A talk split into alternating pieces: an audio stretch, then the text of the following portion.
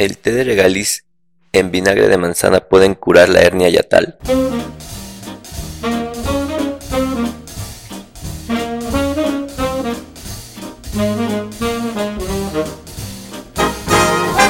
Bienvenidos al podcast de Esmi Gastro. Soy el doctor Norberto Chávez, gastroenterólogo y hepatólogo. Gracias por escuchar esta nueva emisión. En cada capítulo encontrarán respuestas reales a sus dudas en salud digestiva. Bienvenidos.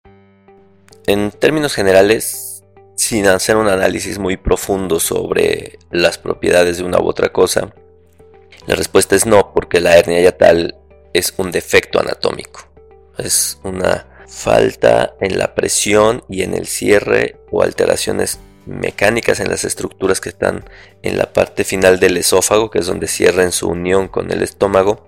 Es como dije, un defecto anatómico, como si alguien por algún accidente le amputan una pierna y dijéramos que el té, lo que me digan, o la sustancia que me digan, o el medicamento que me digan, le va a hacer crecer la pierna otra vez. Es evidente que no. Al hablar de defectos anatómicos, la curación únicamente es quirúrgica. Pero como hemos discutido en otras ocasiones, es importante saber si esta alteración anatómica, es decir, la hernia yatal, da o no síntomas, ya que la hernia yatal por sí misma, en personas que no les da ningún síntoma, no se debe de operar. Y no es raro que en las evaluaciones lo hagan de manera incorrecta y digan que síntomas que no están relacionados con la hernia como síntomas de intestino irritable, los quieran tratar a través de una cirugía, los cuales de hecho empeoran. ¿Cuáles son los síntomas de hernia yatal? Regurgitación, es decir, el regreso de contenido gástrico hasta la boca o al esófago. Regurgitación es eso. Virosis, que son las famosas agruras. Entonces el paciente se queja de que se le está regresando el alimento y que le arde. Y esos dos síntomas sí pueden ser tratados con medicamentos. No necesariamente tiene que ser con estas sustancias. Porque entonces podemos hacer el análisis más detallado de esta sustancia. El famoso regaliz es un derivado de una planta que se llama Glycyrrha glabra y la sustancia que probablemente tenga su efecto potencialmente farmacológico es el ácido glicilírrico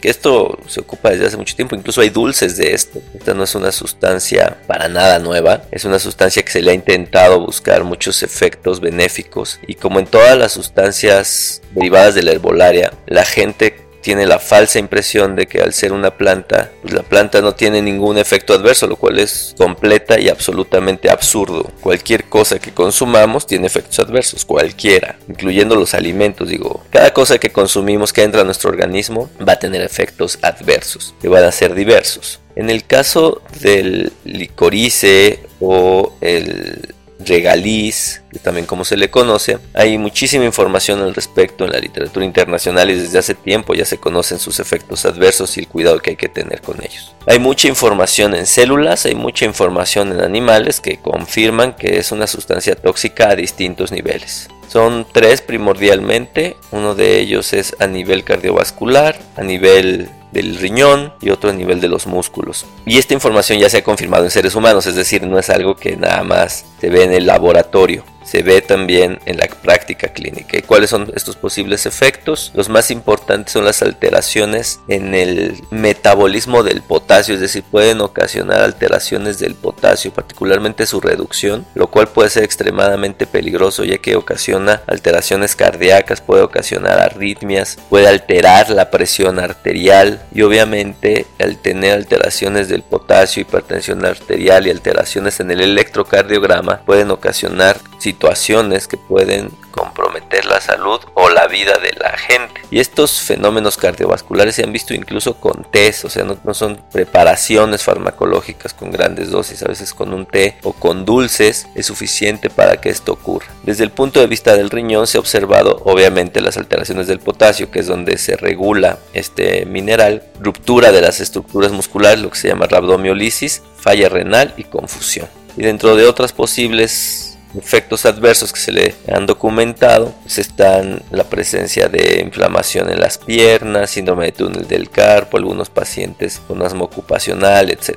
Esto lo que quiere decir es que esta combinación o el uso de licorice obviamente tiene más efectos adversos que beneficios. No tiene una indicación médica como tal y sí tiene muchos efectos adversos que están perfectamente documentados. Así que bueno, si ustedes tienen una hernia yatal, la primera pregunta es si mis síntomas están debidos a la hernia yatal o no. Si no es así, quédense en paz con su hernia yatal, no les va a pasar absolutamente nada. Los síntomas tienen que ser compatibles y ya acordamos que son regurgitación y pirosis primordialmente y si tienen esos síntomas, pues trátense con un médico, reciban fármacos que les ayuden a mejorar sus síntomas, vean si son candidatos a un tratamiento quirúrgico y puede ser que les ayude. Digo puede ser porque no a todos los pacientes les funciona del mismo modo la cirugía, pero a lo que voy es que no tiene ninguna necesidad de exponerse a efectos adversos cuando existen tratamientos médicos quirúrgicos seguros, bien descritos y que son bastante eficaces para el tratamiento de esta alteración. Espero que hayas disfrutado esta emisión. Te invito a seguirme en mis redes sociales, Twitter, Facebook, Instagram, Stitcher, Spotify, YouTube, en donde me encontrarás como Es mi Gastro y descubre más información que te será de utilidad. Nos escuchamos en la siguiente edición.